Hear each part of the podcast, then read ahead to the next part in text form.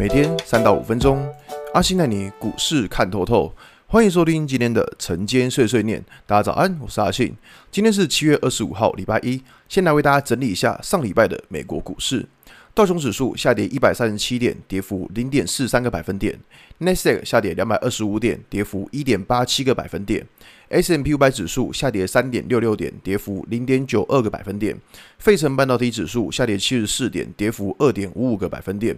上礼拜五美股四大指数都是一个下跌的状态，那尤其是在科技股的 Nasdaq 或是费城半导体跌幅是比较重的。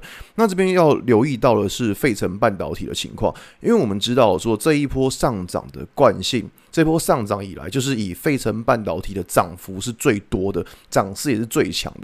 可是看到上礼拜五的美股四大指数，反而是费城半导体是最弱的。所以这边就会去思考，就是说，当原本最强的指数开始转弱之后，会不会这个连带效应就会影影响到其他的族群？好，那这边要去留意到另外一件事情，在于说。费城半导体，它其实跟台湾是非常的联动性非常的高，像台积电 ADR，或者是像是 NVIDIA，或者像是 AMD 高通，他们都是在费城半导体之内。也就是说，其实当这些呃美国的重量级科技股股价下跌的情况之下，对于台股这边也会有影响，所以说，其实，在这一波的反弹上来，在这个位置的话，当看到费城半导体开始有点出现转弱的情况，那当然对于这边的反弹力道也会稍微的，就是保守一点看待。那这礼拜其实还有很多件大事情，哪些呢？像台股在七月二十六号会有像智原、文茂、旺宏的法说会，那二十七号会有欣兴跟联电。那像联电的法说会，大概就会提到，大家会很关注说。在接下来，呃，成熟制程的这一块到底状况会如何？那在七月二十八号，像是日月光或像是呃友达的法说会，那我觉得友达法说会大概也不用什么期待，反正会看的东西大概就是它有没有出现所谓的利空不跌的情况，因为面板的情况我们大家都知道嘛。那七月二十九号会有联发科的法说会，那联发科就是。呃，影响到接下来一些像手机啊，或是一些消费性电子相关。那以上是台股的部分，美股就更刺激了。在七月二十六号，微软、然后 Google、通用汽车，他们要公布财报。好，Google 它影响到就是所谓的接下来伺服器的状况。那微软其实也是差不多的。那通用汽车在于说整个汽车类的销售的状况。那在七月二十七号，礼拜三会有。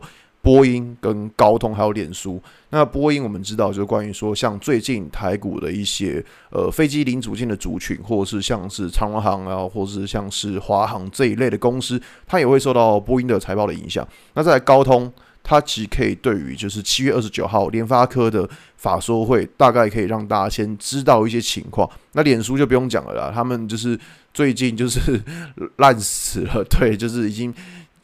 已经不知道该怎么形容它了，就是 VR 也搞不起来，然后他们的元宇宙就是也是乱七八糟的。那脸书现在股价也是蛮也是蛮惨烈的，所以我觉得脸书要看的就是说它的财报公布出来之后股价的反应。那在七月二十八号会有就是 NVIDIA，呃，跟着会有那个辉瑞跟苹果还有亚马逊。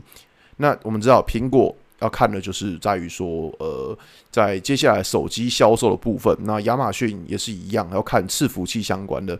那在七月二十八号最大的事件是 FOMC 的会议，那这个会议到底是升几码、升三码，还是升四码，还是升两码？这个也是市场上会很关注的情况。所以你看到这礼拜除了礼拜一七月二十五号之外，就除了今天之外，在接下来。每一天都是一个超级刺激的情况，那所以说，呃，这边的想法在于说，不知道这些公司他们公布财报之后的股价是正向反应还是不好的反应。像在前两个礼拜吧，美光公布很烂的财报，但是股价却是一个开低走高，然后没有再创新低。那所以说，会从利空不跌的情况，会认为说，就是股价可能或整个大盘。的气氛是好的。那可是在接下来就是会观察到这些科技巨头，他们财报公布之后的股价反应是如何。如果台财报公布假设很烂的话，那股价还是一样利空不跌。那对于这个行情的气氛，就会觉得还能够延续。那假如说是财报公布很烂，股价也照样下跌，那这边对于一些就是可能接下来呃台股这边可能要公布的季报，那就会稍微小心一点，因为代表说市场的气氛并没有这么好，所以这个礼拜应该算是一个非常刺激的礼拜。好吧，今天节目就到这边。如果你喜欢今天内容，记得按下追踪关注我。如果想知道更多更详尽的分析，在我的专案《给通勤族的标股报告书》里面有更多股市洞察分享给大家哦。阿信晨间碎碎念，我们明天见，拜拜。